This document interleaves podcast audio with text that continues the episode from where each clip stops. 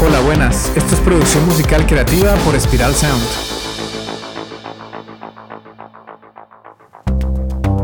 Hola, soy Ciro Galvis, tu host, y hoy vamos a descubrir una banda de energía y de mucho power. Se llaman Black Pistol Fire y son un dúo canadiense de Toronto, Ontario, pero la banda se formó en Texas, en Estados Unidos, en el año 2011.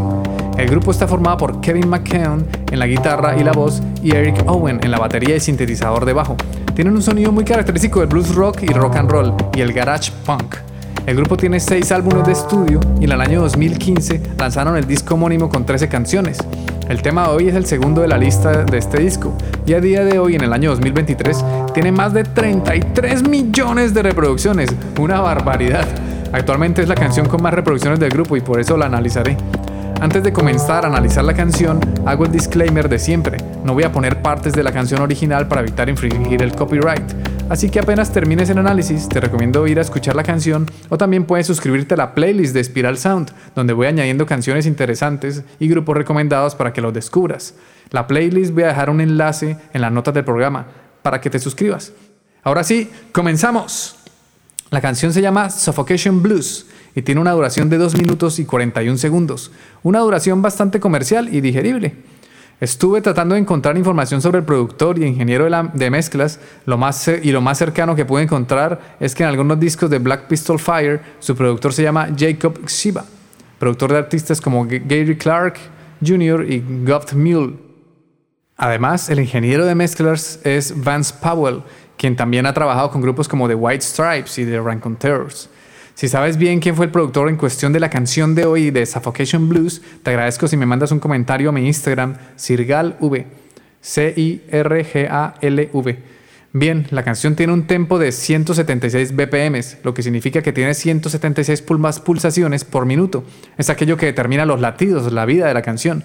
Los instrumentos de la canción son muy fáciles de determinar, porque el grupo es un dúo, y es interesante que en su producción musical el grupo busca un sonido muy similar al del directo, o sea que no hacen una superproducción con miles de efectos y procesamientos, sino que buscan algo más minimalista, que sea representativo de su sonido en directo. Para mi gusto, esto me parece genial. No me suele gustar los grupos que en el disco suenan fenomenal, pero luego en directo el sonido es malísimo. Ahí no los vuelvo a escuchar de la misma forma. Los instrumentos son guitarra, voz y batería. Listo. No tienen bajo. No tienen bajo. El peso y el subgrave le aporta todo el bombo de la batería. La canción comienza con un riff de guitarra en limpio que le da paso a repetir esa intro pero con más overdrive, o sea, con más distorsión. Luego entra el verso bastante tajante y con un ritmo marcado que le da paso al estribillo. El estribillo es, oh sorpresa, el mismo riff de guitarra de la intro acompañado por voz. Aquí está claro que Kevin, al componer sus canciones, sigue un método que funciona y es encontrar un hook, un gancho, esa parte repetitiva y que se quede en la mente del oyente. Y en este caso fue el riff de guitarra. Luego vuelve a entrar otro verso, tal cual lo mismo que el primer verso, sin cambios ni adiciones. Es una producción muy sobria y minimalista, sin tanta vaina añadida. Después entra nuevamente el estribillo y luego entra una parte diferente, el puente, donde la canción respira y toma un aire más tranquilo para finalmente subir con toda y darlo todo en el último estribillo, donde el baterista le da a los platos y a la caja con toda su fuerza. La producción de esta canción es interesante porque para ser el tema más comercial del grupo no tiene un sonido producido. Algo me dice que fueron a grabar esa canción y le salió con uno o dos intentos. Se oye súper natural y dinámica. Además se nota que los dos la tenían súper clara, o sea que antes de grabar esa canción la ensayaron muchísimo hasta que se volvió parte de su ADN. Así es como trabajan los músicos profesionales. Ensayan las canciones y las producen para exprimirlas al máximo antes de pasar a la etapa de la grabación. Primero le invierten tiempo y dedicación a la producción y ensayar los temas. Mientras grabo este podcast, no puedo evitar pensar en un accidente que tuve hace dos días cocinando. Me quemé con aceite caliente y esa vaina sí duele. Es un dolor de quemadura de sol amplificado por 100. Esto te lo cuento porque me accidenté por hacer las cosas en automático, sin tener precaución y pensar con claridad y concentrarme en la actividad que estoy haciendo. Lo mismo pasa con la música. Si logramos centrarnos en la actividad que estamos haciendo, vamos a obtener mejores resultados. Si conseguimos dejarnos llevar y fluir como el agua de un río, nuestra música se verá beneficiada enormemente. Y claro, pueden aparecer errores y accidentes, no tan dolorosos como una quemadura de aceite, pero todos cometemos errores. Aquí lo importante mientras ensayamos nuestras canciones es detenernos, analizar el error y corregirlo mediante la repetición. Supongo que ya lo habrás intentado. Cuando repites varias veces unos mismos acordes o una progresión, esto se va quedando grabado en tu subconsciente. Esa memoria muscular va recordando cuál es el siguiente paso y mientras más repites y ensayas, al día siguiente, no sé por qué ni cómo explicarlo, pero al día siguiente vas a poder tocar aquello que antes te parecía muy difícil. Si te ha gustado este episodio y quieres conseguir un sonido profesional para que puedas impactar a millones de personas, ve a espiralsound.com. No olvides suscribirte a nuestra newsletter sobre producción musical, desbloqueo creativo y empresa musical, además de valorar con 5 estrellas este podcast. Durante nuestros podcasts te iré mostrando lo que hago como productor e ingeniero. Observaremos la música y el sonido desde diferentes perspectivas y comprenderemos todo el proceso de la producción musical, desde cómo surgen las ideas hasta lograr monetizarlas. Explicaré todo detalladamente a través de cada episodio. Si no quieres perderte esta información filtrada, no como suele pasar en internet que encontramos de todo, pero es una locura poder iniciar con la música entre tantas técnicas y trucos y secretos que hacen magia entre comillas para sonar bien, cuando esto no va de magia ni de secretos, sino de tener el conocimiento ordenado y estructurado. Se trata de tener un protocolo, se trata de aprendizaje y de formación, de seguir un paso a paso, interiorizarlo con la práctica, y así podrás conseguir un sonido profesional. Y no solo basta con sonar bien, también tenemos que desbloquear nuestra creatividad y diseñar una estrategia que nos permita generar ingresos con la música. Entonces, si no te quieres perder esta información, suscríbete al podcast y también a la newsletter en espiralsound.com, donde además de darte todo este contenido gratis, también te daré recomendaciones sobre grupos, artistas, plugins, técnicas de mezcla, técnicas de producción y formación para profesionalizar tu proyecto musical. Volviendo a lo que estábamos, ok, ahora hablaré de la mezcla de la canción. Mezclar una canción de guitarra, voz y batería es algo súper fácil, porque no hay instrumentos que compitan demasiado entre sí. Quizá la voz y la guitarra son quienes más compiten porque comparten un rango de frecuencias similares. El ingeniero de mezclas parece que es Vance Powell, pues este man lo tuvo sencillo al mezclar, pero eso no le quita mérito, porque a veces puede ser un desafío conseguir un buen sonido con pegada y balanceado con pocos instrumentos. Para ayudar a diferenciar la voz de la guitarra y que no haya enmascaramiento frecuencial, un buen truco es utilizar overdrives y distorsiones. Se nota que la voz tiene una ligera saturación que suena muy rockera, además de la guitarra, donde se nota lo bueno que es Kevin interpretándola. Para hacer todos esos cambios de cantar mientras toca el riff, de encender y apagar los pedales de efectos mientras interpreta, el man es bueno, ¿para qué? Yo toco la guitarra y te digo que eso es nivel avanzado. O sea, es algo que se consigue con mucha práctica o talento. Ok, ya hemos hablado sobre la guitarra y la voz. Ahora queda la batería. Cuando se mezclan baterías, a mí me gusta tener pistas por separado. O sea, no quiero tener la batería en una sola pista, sino que me gusta tener el control de cada pista de audio por separado. Usualmente voy a pedir que me mandes los hi-hats o el charles, el bombo, la caja, cada elemento de la batería en una pista por separado. Esto permite tener un control quirúrgico a la hora de mezclar una canción. Cuando la batería no está hecha a través de un computador y es grabada en estudio, usualmente va a, requerir de un chequeo de fase. Es muy recomendable revisar la fase de las pistas que están grabadas con más de un micrófono, porque pueden aparecer problemas de fase. Para detectar los problemas de fase usualmente lo notamos cuando se pierden un poco las frecuencias graves, como que pierden cuerpo los instrumentos, pierden peso. Las baterías hechas en computador a veces ya tienen tratamientos y procesamientos, por eso son un poco más fáciles de tratar, pero siempre viene bien revisarlas en ecualización, dinámica y la fase.